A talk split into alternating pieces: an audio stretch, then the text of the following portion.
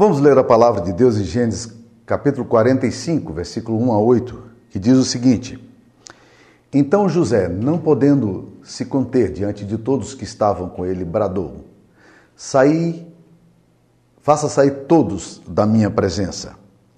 E levantou a voz em choro, de maneira que os egípcios o ouviam e também a casa de Faraó. E disse a seus irmãos: Eu sou José. Vive ainda meu pai? E seus irmãos não lhe puderam responder, porque ficaram atemorizados perante ele. Disse José a seus irmãos: Agora chegai-vos a mim. E chegaram-se. Então disse: Eu sou José, vosso irmão, a quem vendestes para o Egito. Agora, pois, não vos entristeçais, nem vos irriteis contra vós mesmos, por me haverdes vendidos para aqui.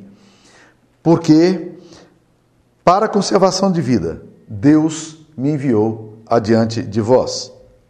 Porque já houve dois anos de fome na terra, e ainda restam cinco anos em que não haverá lavoura nem colheita. Deus me enviou adiante de vós para conservar vossa sucessão na terra e para vos preservar a vida por um grande livramento. Assim, não fostes vós que me enviastes para cá, e sim Deus que me pôs por pai de Faraó, e senhor de toda a sua casa, e como governador de toda a terra do Egito. Esta é a palavra de Deus. Meus queridos irmãos e irmãs, existem algumas palavras que nós encontramos no português, começando com i ou in ou im, né? que são sempre palavras muito negativas na sua, na, na sua essência. Por exemplo, ingratidão, injustiça, intolerância, invasão, indiscrição, indiferença. Todas essas palavras são palavras muito fortes. E dentre essas duas, hoje nós vamos analisar a questão de como lidar com ingratidão e como lidar com injustiça. Porque José do Egito experimentou algumas dessas confortáveis situações em sua história. Ingratidão e injustiça estão sempre presentes no seu currículo. Ele teve que lidar com essas coisas não apenas uma vez. Ele sofreu a indiferença dos irmãos que o venderam como escravo para ser levado para o Egito. Posteriormente, ele foi vendido a Potifar, e ali na casa de Potifar, ele sofre uma imensa injustiça quando foi condenado por ter sido fiel e não por ter sido infiel.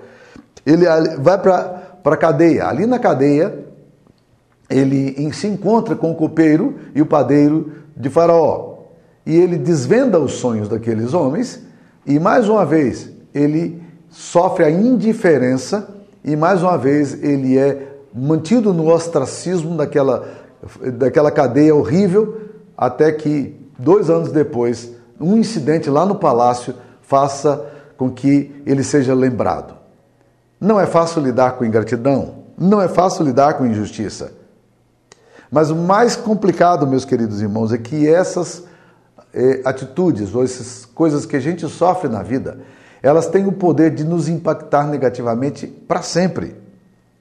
Se nós nos tornarmos vitimados pela indiferença dos outros e nos abatermos, nós corremos o risco de morrer existencialmente e sermos e nos tornarmos incapazes de amar, porque sempre manteremos uma suspeita ou uma reserva.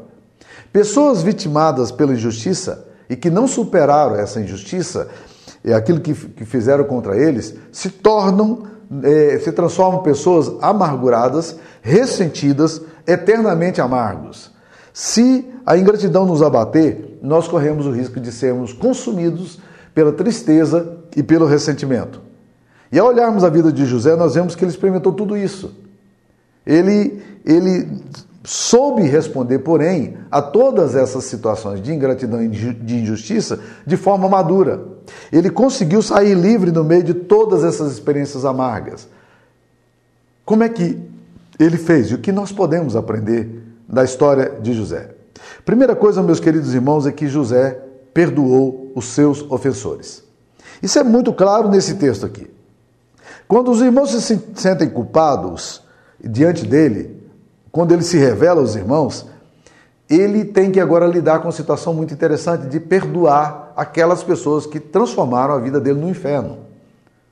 Irmãos, não minimize o que José passou. Porque a gente se acostuma com as narrativas bíblicas e de repente parece que isso tudo é tão rápido. José passou os melhores anos da vida dele. Dos 17 até os 30 anos de idade, José passou vivendo como escravo. Nós estamos falando que de 12 a 13 anos ele viveu num completo esquecimento, sem direito a nada, sem ter nome, sem saber falar direito a língua onde ele estava. Seus planos e eh, eventuais fantasias, coisas que todo jovem, todo adolescente tem, já haviam passado na mente dele quando ele era jovem. Tanto é que ele acabou tendo alguns sonhos delirantes de grandeza que foram questionados até pelo seu próprio pai.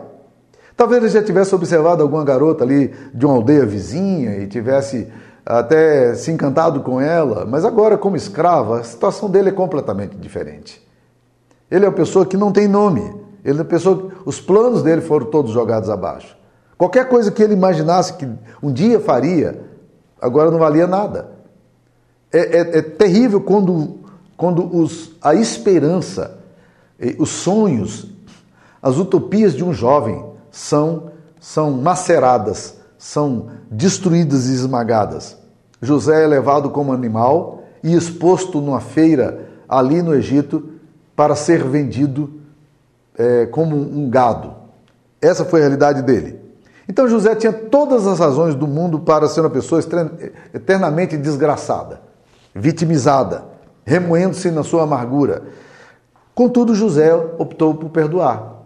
Quando ele teve a chance de, na verdade, tomar uma posição contra os seus próprios irmãos, ele decidiu perdoar. Talvez José imaginasse que nunca mais veria os irmãos. Talvez ele tivesse momentos de amargura no silêncio dele. Talvez tudo isso pudesse acontecer. Mas a dinâmica da vida trouxe os seus irmãos a um encontro inesperado. E ele podia agora decidir, literalmente, entre a liberdade de perdoar os seus irmãos, que foram os seus algozes, ou de se vingar, porque ele tinha todo o poder para vingar. Ele optou pelo perdão. O que transforma a ingratidão e a injustiça é exatamente a capacidade da gente perdoar. Perdoar significa é, colocar é, é, no esquecimento isso, o fato que aconteceu. Ou melhor, perdoar não é esquecer. Quando a Bíblia fala que Deus nos perdoa, não é que Deus esqueceu, no sentido mnemônico, a memória de Deus se apagou. Não. É no sentido de que Perdão é você lembrar, é o que nós precisamos fazer, lembrar o fato, mas esse fato já não está associado a uma mágoa. Isso é perdão. Se você teve um incidente de injustiça e de ingratidão na sua vida, em que você ficou amargurado, e todas as vezes que você se lembra disso, você sente dor no seu coração, tristeza no seu coração, certamente o perdão não desceu para o seu coração. Mas você pode se lembrar daquele incidente mais dolorido que você sofreu. E quando você se lembra dele, você diz: Eu lembro muito bem o que aconteceu. Entretanto, meu coração foi tratado, meu coração foi curado. José perdoou os irmãos dele. E é impressionante, meus queridos irmãos, que, que quando José se aproxima deles e, e os chama para vir perto de si, no capítulo 45, versículo 4, disse José a seus irmãos: Agora chegai-vos a mim. Chegaram-se. Então disse: Sou José, vosso irmão é, é, a quem vendeste para o Egito? José está falando assim: olha, eu não quero negar o que vocês fizeram. Vocês me venderam para o Egito. Mas deixa eu dizer uma coisa para vocês: olha a decisão dele. Agora, pois, não vos entristeçais, nem vos irriteis. E é interessante a colocação que ele faz aqui: contra vós mesmos. Por quê? Porque José sabia que agora aqueles irmãos malfadados, eles poderiam ficar irritados não contra José, que era vítima, mas contra si mesmo por terem feito a maldade que fizeram. Provavelmente muitos deles nem sequer tinham é, vencido essa, é, essa dor, é, essa coisa fica na alma, né? Mas ele diz: olha, porque, porque Deus, para a conservação da vida, me enviou adiante de vós. Então agora vocês, meus queridos irmãos, não se entristeçam, não se irritem contra vocês. porque Deus me mandou aqui para poder providenciar um caminho. Olha que coisa interessante. José perdoa os seus irmãos, ele absolve os seus irmãos. E nós temos falado bastante nesses textos de Gênesis aqui como a importância do perdão, como foi importante Jacó com Esaú se reconciliando, né? E como é importante que a gente perdoe. Para a gente poder superar a ingratidão e a injustiça, nós precisamos é, colocar é, é, o perdão adiante. Se você não for capaz de lidar com o perdão, você será eternamente presa da injustiça e da, da ingratidão, e isso só vai trazer remorso, tristeza e raiva para você. E o seu desejo de vingança vai estar aí presente em você e vai matar você, porque isso vai paralisar a sua vida. Quando nasceu o primeiro filho de José, e eu acho tão maravilhoso isso aqui, ele dá o nome do primeiro filho dele de Manassés. Sabe o que significa a palavra Manassés? Manassés significa Deus me fez esquecer de todos os meus trabalhos e de toda a casa de meu pai. Deus conseguiu fazer um corte na minha existência. Deus conseguiu fazer uma ruptura na minha memória e trazer memória boa. Deus tratou as minhas memórias, Deus, Deus curou as minhas memórias, Deus lidou com essas memórias. Ao, ao dar o nome do seu filho, ele está fazendo uma declaração de alforria e libertação da sua alma. Deus havia resgatado José, dando-lhe a capacidade de não ficar preso na amargura e na dor. E você? Você tem estado livre em relação às pessoas que te trataram com tanta ingratidão e injustiça? Ou você tem conseguido fazer o que José falou aqui? Deus me fez esquecer de todos os meus trabalhos da casa de meu pai. Deus fez um corte aqui emocional. Deus fez um corte na minha memória. Deus tratou a minha memória. Peça a Deus para tratar a sua memória. Para vencer ingratidão e injustiça, a primeira coisa é perdoar os nossos algozes. Segunda coisa que José faz é que José relacionou os eventos desconexos e duros da sua vida, ele relacionou os eventos à soberania de Deus. O que José faz, meus queridos irmãos, é fantástico. Porque José não vê a história numa, numa, num corte apenas horizontal, mas ele vê a história dele num, numa perspectiva vertical. E é muito interessante quando você pega a história e vê exatamente assim. José relaciona os eventos dele, do que aconteceu com ele, com um propósito de Deus e ele encontra significado nisso. E é isso que ele fala assim: Deus me mandou para cá para vos preservar com vida. No versículo, ele, ele fala no versículo 7: Deus me enviou adiante de vós para conservar a vossa sucessão na terra e para vos preservar a vida por um grande livramento. Olha, olha o que José está fazendo. Ele não vê a história dele como mera história humana, horizontalizada. Ele vê a história numa perspectiva muito maior, ele vê a história dele numa perspectiva do eterno. Nós não podemos perder a perspectiva do eterno no temporal. Muitas vezes nós sofremos demais porque a gente não consegue distinguir Deus nos eventos comuns, caóticos, de injustiça, de sofrimento, e a história para nós se torna sem sentido porque não tem uma perspectiva ascensional da história. Nós não vemos a história com um sentido maior. E meus queridos irmãos, olha a história de, de, de, de Salomão. Foi exatamente, só que no sentido inverso. Salomão começa o reinado dele, meus queridos, marcado por uma íntima e profunda dependência de Deus. É um homem que faz altares, ele é extravagante na adoração, ele é um homem que faz oração pública, ele, ele é um homem quebrantado, um homem próximo de Deus, amado do Senhor. Mas o que faz Salomão? Com o passar do tempo, ele vai se distanciando espiritualmente. Ele vai indo para longe de Deus. A Bíblia diz que que as mulheres pagãs perverteram o coração dele. A luxúria consumiu o coração de Salomão. E mais do que isso, ele começou então a negociar a sua espiritualidade, inclusive fazendo templos para outros deuses em Jerusalém, sendo financiado pelo governo dele, casando-se com mulheres que tinham outros deuses que exigiam sacrifícios horríveis, como de Moloque, que que era um Deus que pedia o sacrifício de crianças no ato de culto. As crianças eram consagradas vivas. Salomão, pasme, irmãos, irmãs. Salomão fez isso em Jerusalém. Uma, uma situação horrível. E aí aconteceu: Salomão sai da intimidade com Deus e ele pede a perspectiva do eterno. E aí ele escreve um livro chamado Livro de Eclesiastes. O livro de Eclesiastes, meus queridos irmãos, é um livro que de René Kivitz, diz que é o livro mais mal-humorado da Bíblia. Com razão. Porque ele começa o livro dizendo: vaidade de vaidade, diz o pregador, vaidade de vaidade, tudo é vaidade. A palavra vaidade que ele usa ali em Eclesiastes é a palavra revel, em hebraico, que significa vazio, bolha de sabão, nada. Ele está falando da vaidade não como nós normalmente falamos, ah, fulano de tal é vaidoso, aquela mulher é vaidosa, aquele homem é vaidoso, é? ele é um metro man, né? Não é nesse sentido que ele está falando.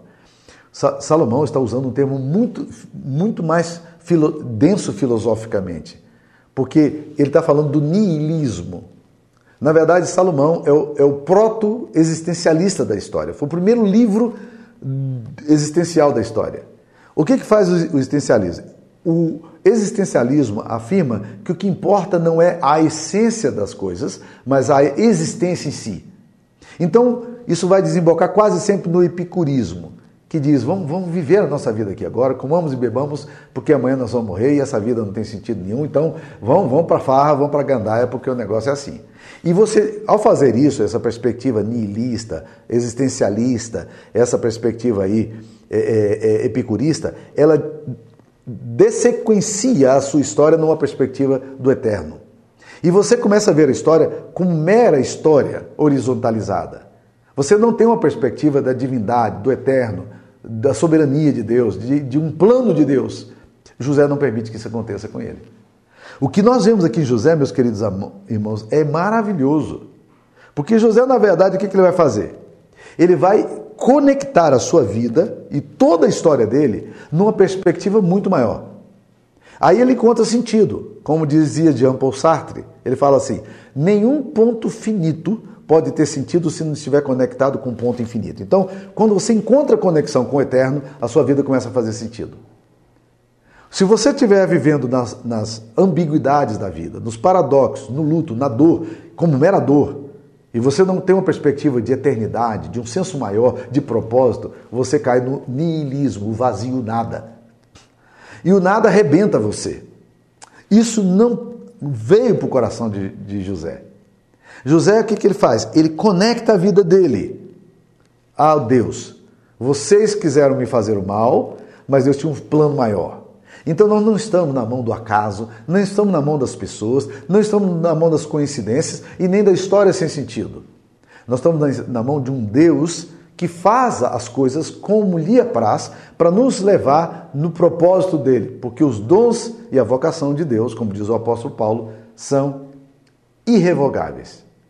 E José faz aquilo que Paulo vai explicar lá no Novo Testamento, dizendo: todas as coisas juntamente cooperam para o bem da, daqueles que amam a Deus, daqueles que são chamados segundo o seu propósito. O que Paulo está dizendo é o seguinte, gente: olhe a sua vida não em blocos compartimentalizados, não um evento em si.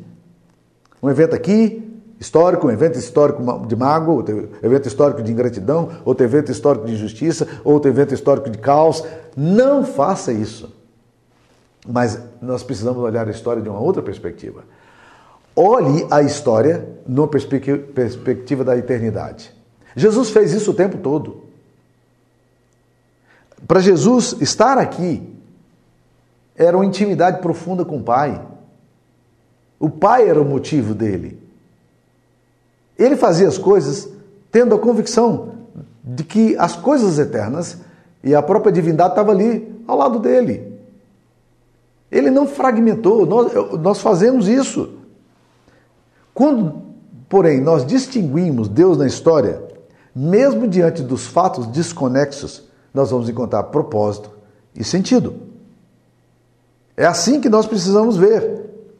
Quando os irmãos de José ficam perplexos com a revelação que José faz depois de tantos anos longe, ele faz os links do evento da injustiça, da, ingratidão, da traição, colocando-os na perspectiva de Deus. Vós intentastes o mal, mas Deus transformou o mal em bem. Deus me enviou diante de vós para conservar-vos conservar vossa sucessão na terra e para vos preservar a vida por um grande livramento. Deus estava lá na história. Mesmo que vocês não entendessem, Deus estava lá. Mesmo que você estivesse fazendo mal contra mim, Deus estava lá. E, eu percebo nitidamente esse Deus se movimentando na minha história. E você? A sua vida, você percebe Deus caminhando contigo, andando contigo, se movimentando contigo, mesmo nos eventos de dor e de luto? Ou você acha que, que Deus se esquece de você, que Deus não tem nada a ver com a sua, sua história? José relaciona isso aí. Terceira coisa que a gente vai aprender aqui com José é que José não usou sua história de justiça e descaso para punir seus algozes, mas para abençoar vidas. Isso aqui me chama muita atenção. Ele não usou a história da dor, da ingratidão, da injustiça para transformar-se num homem vingativo, num homem duro.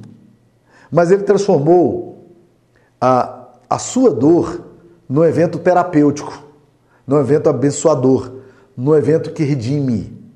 Bem, deixa eu tentar explicar como é que isso acontece muitas vezes na nossa, na nossa vivência.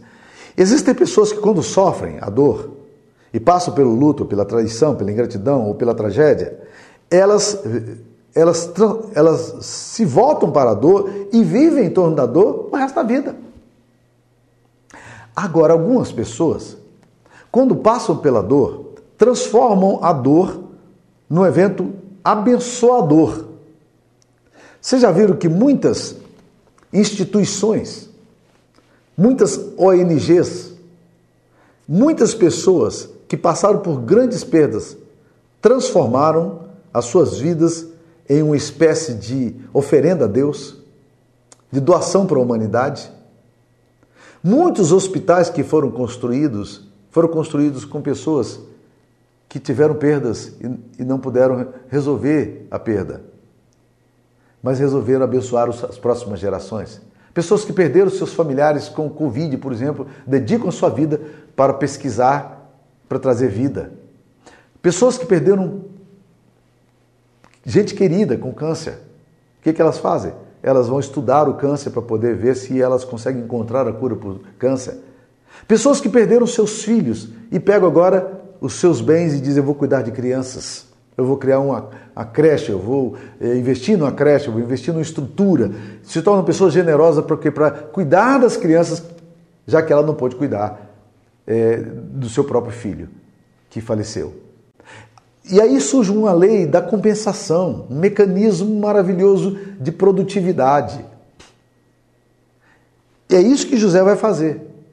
Ele pega a sua história de injustiça e descaso não para punir os seus irmãos, mas para abençoar as vidas. Olha que reviravolta. Quando você vai é, no campus da Harvard, lá em Massachusetts, você vai encontrar um dos prédios centrais e maravilhosos, negócio assim absolutamente é, é, luxuoso. E na entrada existe um, um, quadro dizendo quem foi o doador daquela, daquele lugar ali, daquela biblioteca. Sabe quem foi? Uma das mães, que tinha um único filho, uma mulher bilhardária, que morreu no Titanic. Ele morreu no Titanic e o que, que fez sua, aquela mãe? ela resolveu pegar o dinheiro que agora seria deixado de herança para o filho e resolveu investir o quê? Numa grande biblioteca para abençoar gerações. É isso, meus queridos, que eu estou falando. Da gente usar a história da dor da gente, do descaso, da injustiça, do sofrimento, para não para viver em torno da dor em si, mas usar essa dor como instrumento de bênção para a glória de Deus. É de Victor Franklin, autor do Sentido da Vida e o fundador da logoterapia, uma, uma linha de, é, é de aconselhamento e de, de, de terapia. Ele, Victor Franklin, foi prisioneiro no campo de concentração. E ele criou um slogan que é um slogan conhecido do mundo inteiro. Ele disse, disse, o seguinte em relação aos seus algozes, que estavam lá no campo de concentração e que eram impiedosos com eles. Ele dizia o seguinte aos seus companheiros de prisão: Eu não posso decidir o que eles vão fazer conosco. Nós não podemos decidir o que eles vão fazer conosco, mas nós podemos decidir o que nós vamos fazer com o que eles nos fizeram. Esse é o ponto, meus queridos irmãos. Você não pode decidir o que, que as outras pessoas vão fazer com você. O que, que a vida vai fazer com você. O que, que Deus vai fazer e permitir que aconteça na sua história. Mas você pode decidir sim. O que é que eu vou fazer com isso que me chega agora para eu elaborar, para eu lidar? É muito importante, meus queridos irmãos, observar que o mesmo sol que amolece a cera, ele endurece o barro. Provações podem gerar em alguns um, um, sentido de vitimização, de amargura pelo resto da vida. Mas provação pode nos tornar pessoas fortes, pessoas generosas, pessoas produtivas no reino de Deus. Deixa eu pegar um exemplo aqui uma melhor que nós podemos fazer. Salmo 84, versículos 5 e 6 fala assim: Bem-aventurado o homem cuja força está em ti, cujo coração se encontra os caminhos aplanados, o qual, olha que frase fantástica, o qual, passando pelo vale árido, faz dele um manancial, de bênçãos o cobre a primeira chuva. Esse homem de Deus, ele passando pelo lugar ermo, ele passando pelo vale árido, onde não tem vida, onde não tem chuva, onde não tem flor, onde não tem grama, onde não tem árvores. É um vale árido, ele não produz. Mas o que acontece? Ele faz desse vale árido um manancial. E de bênçãos o cobre a primeira chuva. Esse é o que a Bíblia está falando, é o homem é, cuja força está em Deus e cujo coração, em cujo coração se encontram os caminhos aplanados. Transforme o seu deserto no jardim. Transforme a sua dor em bênção. Não viva em torno da sua dor se martirizando, reclamando das injúrias, se vitimizando. Você tem bons motivos para continuar assim, mas essa não é uma boa opção. Vamos para o Evangelho. A história de José, meus queridos, é a história do Evangelho. É a história do que Deus fez por nós. A vida de José aponta para Cristo. Ninguém sofreu tanta injustiça, tanta ingratidão, tanta humilhação, tanta indiferença quanto ele. O autor do livro de Atos, no capítulo 20, fala que Deus passou entre nós fazendo o bem. E depois de ter feito o bem a toda a humanidade, ele é colocado numa cruz. Isso é injustiça. Isso é ingratidão. A Bíblia diz que Jesus foi tentado em todas as coisas sem pecar. Mas o que, que transforma Jesus em alguém tão significativo? Por que, que o Evangelho é tão importante? O exemplo da Santa Ceia pode nos ajudar a entender isso. A Bíblia diz que na noite em que Jesus Cristo foi traído, ele pegou o pão e partiu. E tendo dado graças, o partiu e distribuiu entre eles, dizendo: Tomai e comei dele todos, fazer isto em memória de mim. Como assim? Eu, ele pega o pão, dá graças e parte. Como é que Jesus pode agradecer pegando o pão que representa a sua dor e o seu martírio? Como é que Jesus Cristo consegue louvar a Deus pegando aquele elemento que representa a sua crucificação. O que, que Jesus está fazendo? Meus queridos, Jesus não via a dor como mera dor. A Bíblia diz que ele se entregou por nós. E ele diz: Fazei todas as vezes que tomardes o pão e beberdes do cálice, façam isso em memória de mim. Eu quero que vocês se lembrem de mim, do que eu fiz. É como se Jesus estivesse dizendo: É isso que eu quero que vocês entendam. É assim que eu quero que vocês vivam. Transforme a, a, o pão partido em bênção. Ele distribui e dá aos outros. Esse é o meu corpo que é dado por vós. Esse é o meu sangue que é derramado por vós.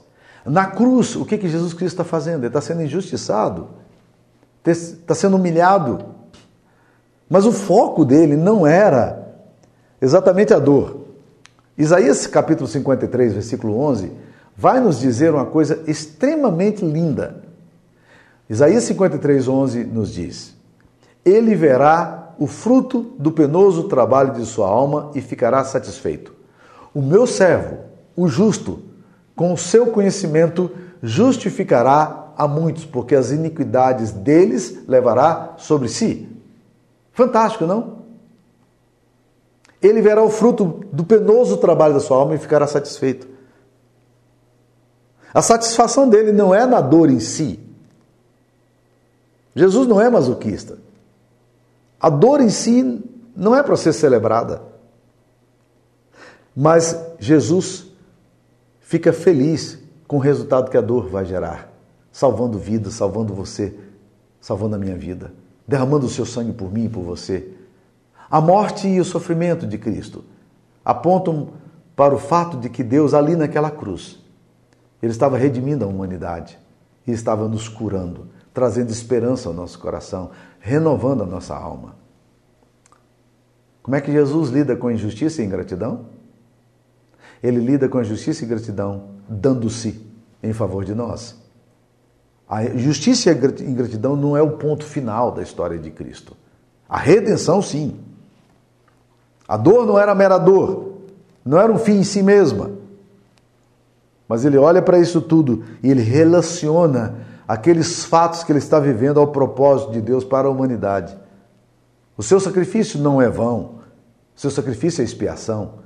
A cruz não é vitória de Satanás, é propósito de Deus. A dor não é mero sofrimento, é redenção. Deus estava realizando ali em Cristo seus propósitos na história. Você consegue fazer isso com a sua própria existência? Meu querido, o que é que você está fazendo com as duras experiências da vida de você, da vida que você tem passado?